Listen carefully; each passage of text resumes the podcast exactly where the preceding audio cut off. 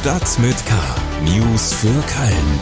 Der tägliche Podcast des Kölner Stadtanzeiger mit Annika Müller. Irgendwie sind gerade einfach alle krank. Jeder kennt jemanden, der gerade hustend im Bett liegt oder fühlt sich selbst angeschlagen. Da kommt auch die KVB nicht dran vorbei. 15 bis 20 Prozent des Fahrpersonals sind laut einem Sprecher krank. Deshalb kamen in den vergangenen Tagen auch zahlreiche Busse und Bahnen zu spät oder gar nicht. Und das wird wahrscheinlich auch erstmal nicht so schnell wieder besser. Wenn Sie also schnell zu einem Termin müssen, das Fahrrad tut's vielleicht auch, immerhin friert's ja nicht mehr. Erstmal gibt's hier aber unsere Nachrichten für Köln und das sind unsere Themen für den 21. Dezember. Zelitinnen fusionieren zu Kölns größtem Klinikverbund. Kölner Apotheken erleben den größten Engpass seit Jahrzehnten. Und Hallo, ich bin Christopher von Anmai Kantereit und ihr hört den Podcast Stadt mit K. Christopher Annen über Krisen, das neue Anmai Kantereit Album und Konzerte in Köln. Schlagzeilen. Stefan Bachmann, seit 2013 Intendant des Schauspiels Köln, wird neuer Burgtheaterintendant. Das hat die österreichische Staatssekretärin für Kunst und Kultur, Andrea Meyer, am Mittwochmorgen in einer Pressekonferenz bekannt gegeben. Der Kölner Vertrag des Schweizer Regisseurs läuft eigentlich erst zum Ende der Spielzeit 2025-26 aus. Die Stelle am Burgtheater, der bedeutendsten deutschsprachigen Bühne, wird Bachmann allerdings bereits zur Spielzeit 2024-25 antreten. Er habe sich mit der Stadt Köln darauf geeinigt, die Spielzeit 23-24 noch in Mülheim zu vollenden, sagte Bachmann. Die Stadt Köln hat mit sieben weiteren Städten in NRW eine Verfassungsbeschwerde gegen ein neues Gesetz eingelegt. Eine auf mehrere Stufen angelegte Reform des Landes soll für eine Umverteilung der Landesmittel sorgen. Dadurch könnte ein 33 Millionen Euro tiefes Loch im Haushalt entstehen. Denn mit dem neuen Gesetz gelten kreisfreie Städte teilweise pauschal als steuerkräftiger als kreisangehörige Kommunen und sollen daher weniger Geld erhalten. Seit die Ehrenstraße eine Fußgängerzone ist, sind deutlich mehr Passanten dort unterwegs. Das zeigt eine Messung von High Street, einem Kölner Unternehmen, das die Passantenfrequenz auf Einkaufsstraßen misst. Die Ehrenstraße ist seit April autofrei und laut Messung waren im Mai durchschnittlich 22 Prozent mehr Passanten unterwegs als im März. Die beiden Zelitinnen-Stiftungen schließen sich zu einem medizinischen Verbund zusammen. Sie werden allein in ihren Kölner Krankenhäusern mehr als 2100 Betten bieten und damit zum mit Abstand größten Klinikverbunds Köln. Wir kommen zu den Themen, über die wir etwas ausführlicher sprechen wollen. Köln. Die Stiftung der Zelitinnen zur Heiligen Maria und die Stiftung der Zelitinnen e.V. fusionieren. Damit bilden sie den mit Abstand größten Klinikverbund Kölns. Das haben die beiden Stiftungen den insgesamt rund 3800 beschäftigten Mitarbeitenden am Dienstagabend per Rundschreiben mitgeteilt. Mir ist jetzt Oliver Görz aus unserer Lokalredaktion zugeschaltet. Oliver, um welche Krankenhäuser geht es da eigentlich bei den Zelitinnen hier in Köln? Die haben in Köln insgesamt acht Krankenhäuser äh, unter anderem sowas wie das Heiliggeist-Krankenhaus in Longerich oder das äh, berühmte Severinsklösterchen äh, in der Südstadt. Ähm, und wenn die sich dann alle so zusammengetan haben, dann werden die in Köln alleine 2100, ein bisschen mehr sogar als 2100 Betten haben. Und das ist um einiges mehr als zum Beispiel die Uniklinik hat mit ihren 1600 oder die städtischen Kliniken, die drei, die insgesamt 1400 haben. Und wie genau soll das Ganze dann aussehen? Also werden dafür vielleicht auch Abteilungen geschlossen oder gibt es irgendwelche anderen ähm, Veränderungen dadurch bei den Krankenhäusern auch, ähm, über die man schon was sagen kann? Hm. Ja, das ähm, kann man jetzt so noch nicht sagen. Also erstmal ist es ein organisatorischer äh, Zusammenschluss.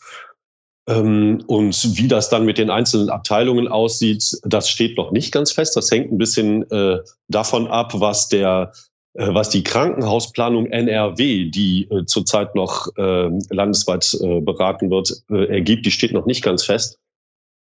Ähm, aber was man wohl soweit äh, sagen kann, ist, dass äh, zumindest so Abteilungen wie innere Medizin oder Chirurgie, solche großen Abteilungen werden in den einzelnen äh, Häusern auf jeden Fall mal nicht geschlossen. Also man, das ist alles noch so ein bisschen in der Schwebe. Ähm, ob da jetzt, was da jetzt tatsächlich irgendwie zusammengelegt wird, was da jetzt geschlossen wird, äh, das ist alles noch nicht äh, klar. äh, ob überhaupt was geschlossen wird. Allerdings, ich meine, da sollen Synergien erzeugt werden. Die Krankenhäuser wollen wirtschaftlicher werden. Äh, und das funktioniert äh, ja in aller Regel eigentlich nur, indem man äh, Dinge einfach auch bündelt und Arbeitsstrukturen bündelt. Das ist ja dann der mit Abstand größte Klinikverbund in Köln. Das heißt, es ist auch ein riesiger Konkurrent dann für die Uniklinik und die städtischen Kliniken. Kann man da schon irgendwas sagen, was für Auswirkungen das haben muss? Weil die reden ja auch schon ewig über einen Verbund. Ganz genau. Ähm, ja, der Verbund, der liegt so ein bisschen auf Eis äh, von äh, Uniklinik und städtischen Kliniken. Äh, Im Koalitionsvertrag der NRW-Regierung taucht es nicht mehr auf. Also da ist es jetzt, das ist so ein bisschen eingeschlafen. Ähm, ganz schwierig zu sagen, was das jetzt äh, für die äh, Uniklinik und die städtischen Kliniken bedeuten würde, weil die beiden sich auf unsere Anfrage hin dazu einfach schlichtweg nicht äußern wollten. Also die haben da sicherlich eine Meinung äh, dazu, die sie uns äh, gegenüber allerdings nicht kundtun wollten. Also noch vieles unklar beim neuen Klinikverbund der Zelitinnen. Wenn Sie das alles nochmal nachlesen wollen, können Sie das natürlich auf ksta.de oder über den Link in den Shownotes. Und sobald es da mehr Informationen gibt, finden Sie die natürlich auch bei uns. Gesundheit. Der Medikamentenmangel in Köln spitzt sich zu. Thomas Preis, Vorsitzender des Apothekerverbandes Nordrhein, erzählte dem Kölner Stadtanzeiger, er habe Lieferengpässe, wie es sie gerade in Kölner Apotheken gibt, in seinen über 30 Jahren Berufserfahrung noch nicht erlebt. Besonders schmerzhaft sei die Situation bei Kindermedikamenten. Preis sieht zwei Gründe für die aktuell schwierige Lage. Einerseits die extrem hohe Infektionswelle, der wir gerade gegenüberstehen, und andererseits die Gesundheitspolitik. Seit zehn Jahren warne die Apothekerschaft vor einer entstehenden Abhängigkeit von China bei der Lieferung von Medikamenten. Darauf setzen die Krankenkassen, um Geld zu sparen. Bundesgesundheitsminister Karl Lauterbach kündigte kürzlich an, deshalb neue Kriterien für Rabattverträge einzuführen. Um der aktuellen Situation Herr zu werden, fordert er aber, dass die Apotheken auch mehr selbst herstellen sollen. Die Apotheker werden angehalten, mehr Zubereitungen auch selbst anzufertigen. Das geschieht in Deutschland bisher wenig. Das tue man in den Kölner Apotheken laut Preis auch schon und sammle deshalb auch immer mehr Überstunden. Wer absolut keine Medikamente für sein krankes Kind auftreiben kann, kann notfalls auch auf Hausmittel zurückgreifen, sagt Jakob Maske vom Berufsverband der Kinder- und Jugendärzte. Na, es gibt natürlich viele Hausmittel, aber wenn wir uns entscheiden, das Fieber zu senken, dann geht es dem Kind ja in der Regel schlecht und dann wollen wir es eigentlich auch wirklich sicher äh, herunterbringen, das Fieber beziehungsweise die Situation verbessern für das Kind und dann sind eigentlich die Medikamente die richtige Wahl. Wenn dann eben keine Medikamente zur Verfügung stehen, dann kann man auch sowas machen wie Wadenwickel, ja oder oder irgendwelche Umschläge, Quarkumschläge zum Beispiel bei Husten. Das kann man probieren, sind ist aber tatsächlich auch für uns nicht Mittel der ersten Wahl. Davon ab hilft auch das, was wir von der Corona-Pandemie kennen, um uns erst gar nicht anzustecken. Hände waschen, Maske tragen und Abstand halten. Musik. Die Kölner Band Anmai Kantereit spielt am Donnerstag und am Freitag ein Konzert in der Lanxess Arena. Wir durften der Band vorweg ein paar Fragen stellen und Christopher Ann, Gitarrist und eins der Gründungsmitglieder, hat uns seine Antworten geschickt. Hören wir mal rein. Nachdem ihr Tommy jetzt sogar bei der Sessionseröffnung gesungen habt, steht euer Wechsel in den Karneval unmittelbar bevor? Ich glaube, unser Wechsel in den in die Karnevalsmusik, in die äh, Kölner Karnevalsmusik steht noch nicht unmittelbar bevor. äh, das war aber eine sehr sehr schöne Erfahrung, Tommy mal auf dem Heumarkt zu spielen am 11.11. .11., kurz vor elf. Das war wirklich ein äh, richtig schöner Auftritt mit den ganzen Jecken. Das Jahr 2022 war das Jahr der multiplen Krisen.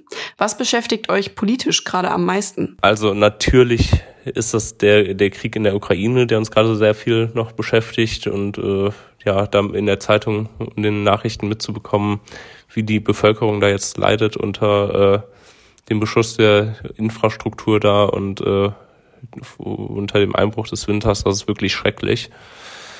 Ähm, das andere, was uns natürlich jetzt sehr viel äh, beschäftigt hat, war einfach der äh, die Klimakatastrophe, in der wir uns befinden und ähm, wie die Staaten die die Staatengemeinschaft es nicht schafft, da äh, angemessene Lösungen zu finden und äh, dass das irgendwie möglich bleibt, dass die Erwärmung auf äh, 1,5 Grad bleibt. Also ähm, ich glaube, das wird immer unwahrscheinlicher äh, gerade auch nach so einem, nach so einer Konferenz, neben den Sachen, die da, vielleicht auch neben den guten Sachen, die da beschlossen wurden, dass da jetzt irgendwie 30 Prozent der äh, Erde ähm, unter besonderen Schutz gestellt werden sollen. Das ist natürlich super, aber ähm, ich glaube insgesamt auch mit der, mit der Konferenz in Ägypten vorher wird das nicht ausreichen, äh, da ähm, die Erderwärmung und das Artensterben so zu verlangsamen oder äh, aufzuhalten. Und das äh, macht einem natürlich große Angst. Schauen wir auf 2023.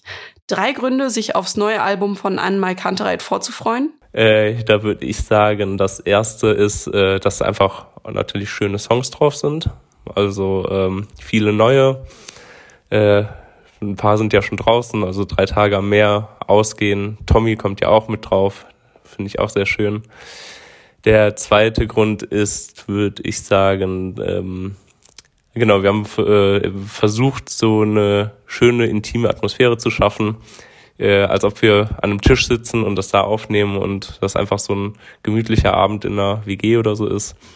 Und äh, ich glaube, das ist uns an ein paar Stellen ganz gut gelungen und äh, wir hoffen, dass das auch so rüberkommt.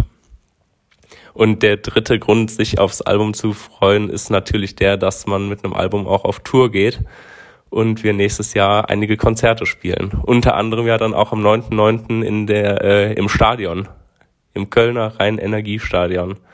Das ist natürlich äh, das das krasseste, was äh, was einer Kölner Band passieren kann, im Stadion zu spielen. Und da freuen wir uns sehr drauf.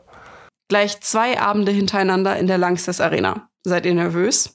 Also, ich glaube, vor irgendwie 15.000 Leuten in der Lanxess Arena zu spielen, das ist äh, so oder so schon ziemlich aufregend. Also da äh, würde uns auf jeden Fall äh, das Muffensausen heimsuchen. Aber ähm, wir freuen uns da auch einfach total krass drauf. Vielen Dank, Christopher Ann. Wir wünschen euch ganz viel Spaß in der Arena und natürlich auch allen, die am Donnerstag oder am Freitag dabei sind.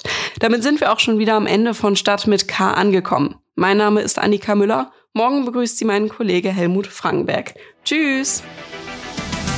Stadt mit K. News für Köln. Der tägliche Podcast.